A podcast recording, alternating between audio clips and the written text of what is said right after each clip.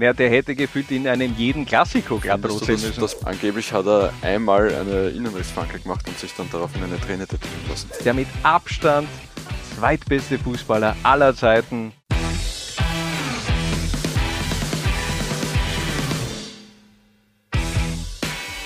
Lowlines baniert, präsentiert von Gatorade mit dem heutigen Thema Ü35. Diese internationalen Legenden spielen noch immer. Und um uns das noch etwas schwieriger zu gestalten, haben wir uns gesagt, wir dürfen nur ehemalige Champions League-Sieger picken.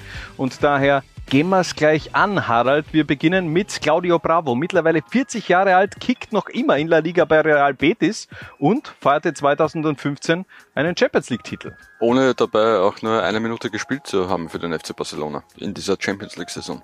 So ist es. 2014 ist er gemeinsam mit Marc-André Ter Stegen nach Katalonien gewechselt, um den äh, Weggang von Victor Valdez auch zu kompensieren das waren im Grunde zwei Einser-Goalies leistungstechnisch und äh, Luis Enrique hat es dann so gelöst. Einerseits Claudio Bravo spielte in La Liga und Marc-André Ter Stegen durfte in der Copa del Rey und in der Königsklasse ran. Für was hättest du dich entschieden? Ich hätte die La Liga-Rolle genommen. Einfach, äh, weil mehr oder weniger sicher ist, dass du jedes Wochenende spielst. Äh, die Chance gleich null ist, dass irgendwie nach dem Herbst deine Spielzeit vorbei ist. Zum Glück war das bei Marc-André Ter Stegen in seiner Premierensaison für Barca aber anders, hat da eben auch wirklich ein jedes Spiel in der Champions League gemacht, dann eben auch im Finale gegen Juventus Turin. Vor Claudio Bravo schicken wir ein 4-3-3 aufs Feld und bleiben gleich in Südamerika. Rafinha kennt man noch aus seiner Zeit auf Schalke und den Bayern, ist mittlerweile wo unterwegs, Harald? Wo er jetzt genau unterwegs ist, kann ich da leider nicht sagen, aber grundsätzlich unter Vertrag steht er beim FC Sao Paulo, der Mann äh, mit dem Namen Marcio Rafael Ferreira de Sousa. Wunderschöner Name. Champions League-Sieger 2013 mit den Bayern. Zu jener Zeit eher so ein Spieler für, für die Breite, also eher so Kader, Kicker Nummer 12, 13, 14. Doch dann kam Pep Guardiola und hat nochmal seine Rolle komplett äh, anders uminterpretiert. Ja, beziehungsweise die Rolle seiner, seines äh, größten Konkurrenten, nämlich der von Philipp Lahm. Dann wurde im Grunde so diese Position rechts hinten wieder frei und da hat dann Rafinha auch noch wirklich viele Spiele für die Bayern gemacht, war auch im Grunde nach seiner Zeit bei den Bayern sehr erfolgreich, nämlich mit Flamengo 2019 die Copa Libertadores gewonnen und äh, wie gesagt mittlerweile beim FC Sao Paulo unterwegs. Neben Rafinha, der zweitälteste Kicker dieser Ansa-Panier Pepe, streift sich mittlerweile das Porto-Trikot über und ist nach wie vor voll im Saft. Mit 40 Jahren aber ist äh, Kapitän des FC Porto und äh, tatsächlich Stammspieler. Pepe auch besser bekannt unter dem nicht weniger klingenden Namen Kepler Laveran Lima Ferreira. Ich würde Kepler ist eigentlich auch ein guter ähm, das passt auch zu, zu Pepe. Name, ja. Es passt zu Pepe. Ja. Äh, was mich bei, bei Pepe ja so, so, so flasht, der hat nur siebenmal glattrot in 700 Spielen gesehen. Ja, also gefühlt, wieso, wieso flasht dich das? Ja, der hätte gefühlt in einem jeden Klassiko glattrot sehen müssen. Dass Pepe hin und wieder grenzwertige Aktionen auf dem Spielfeld. Das äh, war nicht nur grenzwertig, das war zum Teil Körperverletzung, wenn ich mich an eine Szene erinnere, glaube ich, gegen Getafe, wo er einen am Boden liegenden Gegenspieler dann einfach nochmal drüber äh, geschlagen hat, mit seiner drüber getreten hat. Also das war äh, unfassbar, der Typ. Ich wollte gerade sagen, es war nicht der grenzüberschreitend Grenzüberschreitend, sondern eher so grenzüberspringend, fliegend. Ja, unfassbar. Also das war ein richtiger Psycho am Platz, so kann man es glaube ich auch sagen, aber ein sehr erfolgreicher Psycho, denn er ist dreifacher Champions League Sieger mit Real Madrid 2014, 2016 und auch 2017. Er war also ein Teil der legendären La Decima Mannschaft 2014. Nach zwölf Jahren Wartezeit konnte da Real endlich diesen zehnten Titel in der Champions League fixieren. Kannst du dich noch erinnern, gegen wen sie damals gespielt haben? War das Juventus? Nein, es war Atletico Madrid 2014 in Lissabon. Legendäre Partie, auch in der Schlussphase erst der Ausgleich passiert und äh, dann in der Nachspielzeit schlussendlich auch alles fixiert. Diesen zehnten Titel von Pepe. An der Seite vom Portugiesen wirkt er fast wie ein Youngster. David Luiz, mittlerweile 35 Jahre alt, der ist zurück in der Heimat. Genau, bei Flamengo und äh, ich behalte die Tradition bei. David Luiz Moreira Marinho. Schön. Ja, das ja. Machst, du, machst du gut, ja, gefällt danke. Hat, glaube ich, immer noch dieselbe Frisur wie eh immer. 2012 mit Chelsea in einen ja, äh, für die Bayern natürlich schrecklichen Finale daheim, aber für Chelsea gefühlt mit null Torschüssen hat man sich zum hat man sich den Henkelpott geholt. War ein äh, sehr denkwürdiges Finale und äh, für die Bayern, war es das bitterste Finale für die Bayern oder eigentlich das zweitbitterste, wenn das man dieses Manchester-Finale ja. dazu zählt? Das ist, glaube ich, ziemlich ex-equo auf der 1. Ja, können wir auch unsere Community fragen, also vielleicht in den Kommentaren, was war das schlimmste Finale aus Sicht des FC Bayern? Das Finale daheim 2012 oder das Champions League Finale, was war es, 1999, oder? 1999 oder 2000? In Barcelona gegen Manchester United, oder? Genau. Und David Lewis war auf jeden Fall auch einer, der beim Elferschießen ähm, auch angetreten ist, hat auch äh, getroffen und ähnlich wie Rafinha hat auch er mittlerweile die Copa Libertadores, also das südamerikanische Pendant zur Champions League gewonnen, nämlich 2022 eben mit Flamengo Rio de Janeiro. Im Finale hat man Atletico Paranaense geschlagen. 1 zu 0 der Goldtorschütze Gabi Gol, Gabriel Barbosa, einer der den Erwartungen in Europa nicht ganz gerecht geworden ist. Ja, absolutes Wunderkind in Brasilien, hat sich aber nie wirklich durchsetzen können, schlussendlich in Europa. So, noch ein Brasilianer für die Defensive unserer Ansa-Panier, Dante. Der hat in Frankreich mittlerweile eine neue Heimat gefunden. Und das schon längst, nämlich bei OGC Nizza. Äh, Dante Bonfim Costa Santos. War eine sehr kurze, aber sehr erfolgreiche Zeit damals beim FC Bayern für Dante gleich in seiner ersten Saison mit den Münchnern das Triple geholt, war da Teil einer wirklich unfassbar starken Viererabwehrkette neben äh, Jerome Boateng, Philipp Lahm und David Alaba. Äh, machen wir weiter. Von Frankreich aus reisen wir weiter nach Australien und treffen bei Melbourne City einen richtig fetten Namen. Nani war in den Nullerjahren mega gehypt, funktionierte eigentlich überall so ein bisschen, aber nirgendwo ganz. Melbourne Victory, ich korrigiere dich nur kurz. Ja, hab ich, was habe ich was? Melbourne City. Hoppala, ja. okay. Ähm, macht nichts, Rapid Austria ist auch alles dasselbe. Mhm. Äh, Luis Carlos Almeida da Cunha. Hast du noch mehr über Nani zu sagen, außer dem vollen Namen? Ähm, wenn ich an Nani denke, äh, ich habe mich letzt, letztens jetzt vorher, als wir uns da vorbereitet haben, gefragt, ähm, sind Außenrissflanken grundsätzlich eine portugiesische Spezialität? Ja, er hat natürlich auch die Kompetenz dazu gehabt, aber er kommt nicht an die Skills von Ricardo Quaresma ran. Also das ist, das ist äh, vielleicht war Quaresma sein Lehrmeister, aber ähm, also Quaresma kann man im Grunde nicht toppen. Also es gibt keinen Spieler, der die Außenrissflanke besser perfektioniert hat als äh, Ricardo Quaresma. Das ist richtig. Ich war im Vorfeld der Euro 2008 einmal in Zürich beim Testspiel Portugal gegen die Schweiz. Ähm, da hat Ricardo Carresch mal, glaube ich, wirklich 90 Minuten durchgespielt und tatsächlich äh, 70 Flanken mit dem Außenriss da, da reinkaut in die Mitte. Ich glaube, das war so gefühlt so, ein, so eine persönliche Challenge für Kareshma auch, einfach äh, so viele äh, Außenrissflanken wie nur möglich. Oder äh, danach hat er ja auch äh, die Rabonia-Flanke für sich entdeckt. Mhm. Angeblich hat er einmal eine Innenrissflanke gemacht und sich dann daraufhin eine Träne tätowieren lassen.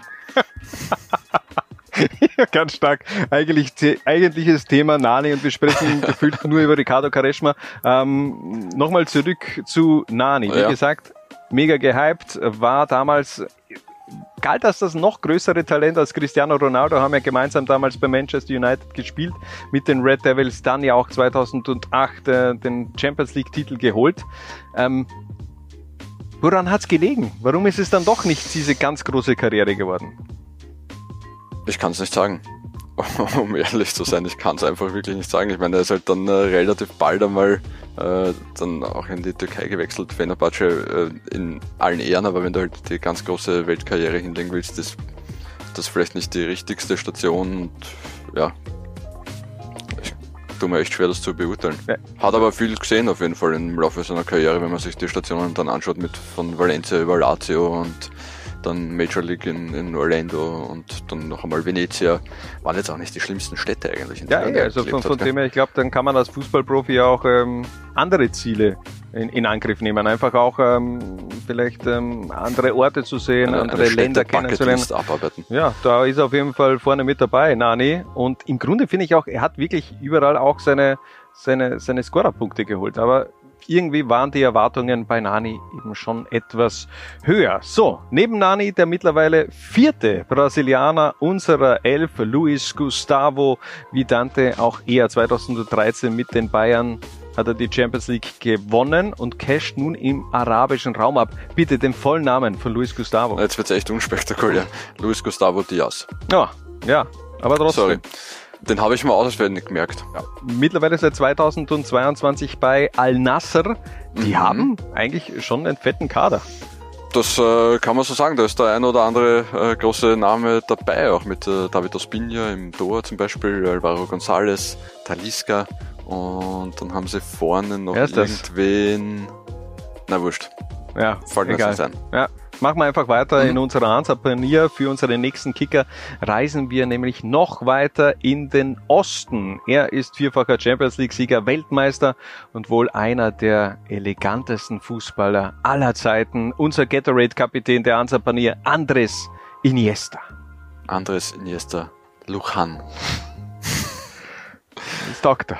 Ja. Großartig, oder? Ja. ja. Ich kann mich an sein Debüt erinnern für den FC Barcelona, da war der Haaransatz ungefähr da. Mhm. Es hat sich nicht übermäßig viel geändert seitdem. Ja, also ein paar Titel sind auf jeden Fall dazugekommen. Das kann man, glaube ich, schon festhalten. Man, Xavi und Iniesta, zwei ähnliche Spielertypen, äh, galten als kongeniales Duo damals beim FC Barcelona. Ähm, wer ist in deiner Meinung nach der bessere gewesen? Das war immer so ein Kopf-an-Kopf-Rennen. Ja. Ich muss aber sagen, je länger die Karriere von Andres Iniesta gedauert hat, desto mehr hat mir auch der Spielstil von Iniesta gefallen. Hm, äh, ich hätte ihn auch, mir hat er auch immer Spur mehr taugt. Ich kann es jetzt aber eigentlich gar nicht wirklich begründen, warum ich ihn immer Spur besser gefunden habe als Xavi. Wahrscheinlich eine reine, reine Sympathiesache. Ein bisschen auch ähm, offensiver ausgerichtet gewesen als Xavi, das definitiv.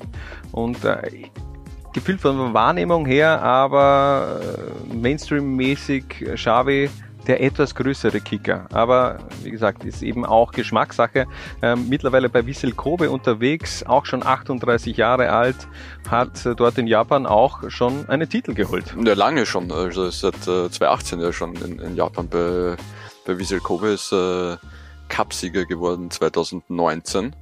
Ähm, und das mit dem ein oder anderen prominenten Kollegen und auch mit Thorsten Fink als Trainer. Und Masaki Moras, äh, ehemaliger Wacker Innsbruck Trainer, auch damals im mhm. Trainerstaff von Wissel Kobe. Aktuell technischer Direktor des SK in St. Pölten. So ist und, es. Ja, äh, und dann hat er noch mit Lukas Podolski und David Wiener dort halt auch zusammengespielt. Ja, war schon eine, Aber eine Kulttruppe damals auch bei Wissel Kobe. Dürfte im Taugen dort auf jeden Fall, nachdem er schon so lange dort ist. Definitiv. Wir wechseln in das Offensivtrio und es bleibt Barca-lastig. Luis Suarez El Pistolero schießt noch immer scharf. Nur wo schießt er scharf, Harald? In Brasilien, bei Grêmio. Luis Alberto Suarez Diaz spielt als äh, Uruguayer in Brasilien. Darf man. Darf man? Ja. Ähm, als Uruguay hat man ja so ein bisschen liegt er da irgendwo in äh, so zwischen Argentinien und Brasilien. Was würdest du nehmen? Was Argentinien oder Brasilien? Ja, als ja, Fußballer die Nähe zu Lionel Messi, muss ich sagen, ja, ja, Boca Juniors. Im Grunde, es gibt viele brasilianische äh, Kultclubs mit Flamengo, Fluminense, mit äh, FC Sao Paulo, dann hast du natürlich, jetzt fehlt mir natürlich der FC Santos, fast Botafogo. vergessen, und Botafogo, Rio de Janeiro. Also du hast da so viele große Mannschaften im Grunde, aber ich finde, dass die Boca Juniors schon noch eine Nummer größer sind. Vielleicht ist das jetzt dann nur aus Europa betrachtet so, aber da ist eben schon ganz viel Kult um diesen Verein Boca Juniors. Also wenn ich mich entscheiden könnte zwischen Boca Juniors und den brasilianischen Kultvereinen, dann würde ich mich eher für Boca Juniors entscheiden. Ich finde den, den Fußballballungsraum äh, Buenos Aires halt ziemlich beeindruckend. Es gibt ja, glaube ich, gefühlt 40 Profi-Clubs. Okay, das kannst du aber auf Rio de Janeiro, glaube ich, auch ähm, ummünzen. Also da, da sieht es äh, ähnlich aus. Ähm, Luis Suarez ja eigentlich seit 2022 bei Gremio, beziehungsweise glaube ich Anfang des Jahres erst genau. nach Brasilien gewechselt. Mhm. War ähm, davor in der Heimat bei National. Und auch da sehr erfolgreich, auch Meister geworden mit äh, National. Und ich finde es einfach äh, genial. Der Typ 450 Karrieretore, 246 Assists, der Dude ist einfach eine Maschine und für mich Top 5 Potenzial, wenn man so an die besten 5 Stürmer der 10er Jahre denkt, abgesehen, also ich würde da jetzt einen Cristiano Ronaldo und einen Lionel Messi wirklich ausgrenzen, denn die sind für mich nicht die klassischen Neuner, aber, aber es gab wenige, die wirklich dieses Level von Luis Suarez erreicht haben. Naja, wenn ich überlege, ja. Ibrahimovic, Cavani, Soriano. Ja, Robert Lewandowski war jetzt auch Ja. nicht äh, ganz ein Blinder, also der hat schon auch funktioniert. Es gab schon große Neuner auch Marc in den Janko. 10er Jahren. Marc Janko, ja, auch ein ganz großer. Stefan Meyerhofer, rein von der Also, ja, Körpergröße, okay. Ja. richtig groß. Ähm, aber Luis Suarez, einfach eine Maschine, hat mir extrem gut gefallen beim FC Barcelona. Und ähm, für Barca war er schlussendlich nicht gut genug. Dann ist er zu Atletico gegangen, hat die mit 21 Toren zum Titel geschossen. Also im Grunde hat er wenig falsch gemacht in seiner Karriere, außer ein paar Eskapaden und ein paar Bisse, die dazugekommen sind. Ein bisschen was falsch ja. gemacht. da ist es. Endlich ein Wortspiel mit Biss von Hara Brandl in Richtung Luis Suarez. Wir machen weiter mit unserer, mit unserem Mittelstürmer und ja, der kickt immer noch Champions League Sieger 2001 mit dem FC Bayern und er kann einfach nicht aufhören. Roque Santa Cruz Kultfaktor 8,9. 9,3. Wirklich noch mehr. Ja. Roque Luis Santa Cruz Cantero spielt in Paraguay in seiner Heimat bei Libertad. Und die Frage, die ich jetzt an dich habe, ist, findest du auch, dass jedes Sportfreunde Schiller-Lied gleich klingt? Nein. Wirklich, findest du? Ein bisschen. Also, um das für alle jüngeren User aufzuklären, Roque Santa Cruz bleibt natürlich auch musikalisch in Erinnerung, äh, war damals Teil auch eines Songs der Sportfreunde Stiller mit dem Songtitel Ich rocke, wo eben auch Roque Santa Cruz Teil des Videos war und ich glaube, er hat ja auch das Ich rocke eingesungen. Oder das war doch ja, er, ich oder? glaube, ja. Ja. Ich glaube tatsächlich, ja. Ähm, ich finde nicht, dass ein jedes, jeder Sportfreunde Stiller Song sich gleich anhört. Okay. Du schon, oder was? Ja, ich habe so das Gefühl, dass da die Bandbreite ist äh, überschaubar. Okay. Aber wie dem auch sei, hat dann nachher lange in England gespielt und ein bisschen in Spanien mit äh, Blackburn und Man City und äh, Malaga und Betis und Malaga und Betis und ja. Mexiko auch gespielt, bei Mhm. Cruz Azul, äh, Olympia in Paraguay und eben auch bei Libertad in 41 Paraguay. Jahre inzwischen. 41 Jahre und trotzdem noch sehr erfolgreich unterwegs. 2021 ähm, Meister geworden mit Libertad und was ich ja richtig geil finde, der ist zweimal paraguayischer Fußballer des Jahres geworden. Das allerdings mit 20 Jahren Abstand. Der ist 1999 Paraguays Fußballer des Jahres geworden und 2019. Das muss man erstmal schaffen, finde ich. Und dazwischen immer äh, Duro Vidal oder Ja, Arturo Vidal ist ein Chilene, richtig. Das, aber macht nichts. Nelson Valdez wäre ein ah, Paraguayer. ja, stimmt. Nelson. Oder, oder ich meine, Chilavert wird höchstwahrscheinlich auch ein paar Mal in den Nullerjahren vielleicht noch Äh. Fußballer des Jahres geworden. Ja, könnte ich mir schon vorstellen. Äh, legendärer Torhüter, aber egal, andere Geschichte. Äh, muss mich noch mal kurz korrigieren, ist Meister 20 ähm, 21 geworden mit Libertad oder was habe ich gesagt? Nein, 2022 ist er Meister geworden mit Libertad. So, zum Abschluss unserer Elf, like wer ihn noch kennt, Mr. Champions League. Und man kann von ihm halten, was man will. Er ist der mit Abstand zweitbeste Fußballer aller Zeiten, Cristiano Ronaldo, natürlich hinter Lionel Messi. Alles andere wäre ja Blasphemie. Cristiano Ronaldo dos Santos. Das ist aber nicht der ganze Name. Ähm, Aveiro. Ja, genau. Also wenn, wenn du das schon bringst, Entschuldigung. ja, macht nichts. Ähm, das war der, der uns vorher gefehlt hat bei Al Nassr. Ja, stimmt, ja, dieser Al-Nasser-Stürmer, der neue, ja. Alles klar, der das Backup gekommen ist Anfang des Jahres. Nein, ich meine, der ist Mr. Champions League. Du kannst sagen, was du willst. 140 Tore in 183 Spielen. Fünffacher Champions League-Sieger. Äh, Der hat so viel mitgemacht, auch in der, in der Königsklasse. Dieses Drama 2008 mit Manchester United gegen Chelsea. Elfer verschossen. Trotzdem hat United gewonnen. Eher weinend äh, am, am im Mittelkreis und hat sich gar nicht mehr einbekommen. Dann auch Teil dieser La Decima Elf mit seinem epischen Torjubel. Äh, Er hat so viele Geschichten in der Königsklasse, in der Champions League geschrieben, aber wir müssen eben auch über dieses dunkle Halbjahr 2022 sprechen. dieses Zerwürfnis in Manchester dann äh, auf der Bank bei der Weltmeisterschaft in Katar äh, zwischenzeitlich. Was macht dann zusätzlich noch dieser Al-Nasser-Transfer mit der Legacy von CR7? Nicht. Äh, bin ich tatsächlich felsenfest davon überzeugt, dass wenn äh, in 20, 25 Jahren auf äh, die Karriere von Cristiano Ronaldo zurückgeblickt wird, ähm, dass das äh, überhaupt keine, keine Auswirkung hat und dass er als das wahrgenommen wird, was er ist, nämlich einer der größten Fußballer aller Zeiten. Ich finde halt, Cristiano Ronaldo hat halt irgendwie ein bisschen, er war der erste unfassbare, mega Superstar Fußballer, äh, der im aktuellen Zeitalter, in dem äh, jeder Mensch auf Schritt und Tritt äh, oder jeder Promi auf Schritt und Tritt verfolgt wird und äh, Social Media etc. in ein Alter gekommen ist, wo er vielleicht nicht mehr ganz das liefern hat können, was sein eigener Anspruch war und was der Anspruch seiner riesigen Fanbase war. Und dann äh, war es einfach eine schwierige Situation. Er wollte immer beim ganz, ganz großen Club sein, ähm, hat aber irgendwie nicht mehr den ganz, ganz großen Club gefunden. Und ja. Ich, ich würde jetzt gar nicht sagen, dass er leistungstechnisch nicht mehr imstande ist, äh, ganz oben zu spielen. Ich glaube, dieser Transfer zu Al-Nassr auch, ich meine, klingt blöd, der ist 38, aber ich glaube, dieser Al-Nassr-Transfer kam zu früh für Cristiano Ronaldo. Der hat vor, vor, vor eineinhalb Jahren noch äh, in der Premier League, glaube ich, 18 Tore gemacht für naja. Manchester United. Der hat einfach nicht bei United mehr funktioniert. Der hätte noch einen anderen Verein suchen müssen, aber auch klar, du holst dir mit Cristiano Ronaldo eben nicht nur einen Fußballer, sondern auch ein riesengroßes Ego und das musst du eben auch mal unterbekommen in eine Mannschaft. Ich glaube, er war für ihn ziemlich alternativlos, der Transfer. Also wenn jetzt Real oder die Bayern oder wer auch immer gesagt hätten, passt schon komm, dann hätte er das ja eh gemacht, dann wäre er nie zu Al-Nassr gegangen. Ja, man, äh, sagen wir so, monetär geht's geht es ihm jetzt ja nicht schlecht in, in Saudi-Arabien. Ja, also da, da wird er schon sehr gut entpuppt. Aber ich glaube, dass er da eben auch wieder die Wertschätzung bekommt, die er braucht.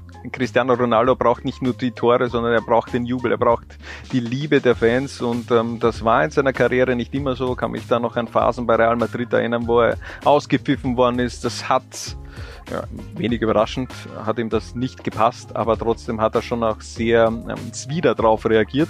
Im Gegensatz vielleicht zu anderen Spielern, die versuchen, das ein bisschen runterzuspielen. Er war schon auch immer ein so großes Ego, aber das hat Cristiano Ronaldo eben auch zu diesem Spieler gemacht, der nun ist und der in den letzten zwei Jahrzehnten fast war, nämlich eben der zweitbeste Fußballer aller Zeiten hinter Lionel Messi. Aber egal, das soll es dann auch gewesen sein. 20 Champions League Titel haben diese Oldies gemeinsam gewonnen und kicken eben noch immer. Mal schauen, wer weiß, vielleicht kommt ja noch ein, zwei Titel dazu, wird schwierig, aber Cristiano, ich glaube, er will nochmal angreifen. Ich glaube, dass er nochmal zurückkommt nach Europa.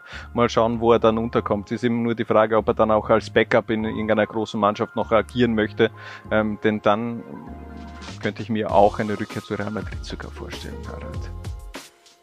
Ich bin gespannt, ob äh, deine ganz klare Deklassierung gegenüber Messi uns jetzt im nächsten Video einfach die Hälfte der Zuschauer kostet. Nein, sicherlich nicht. Leo Messi, Fanboy Nummer eins. So, wir sagen danke fürs Zuschauen und bis zum nächsten Mal, wenn es wieder heißt Laola 1 paniert.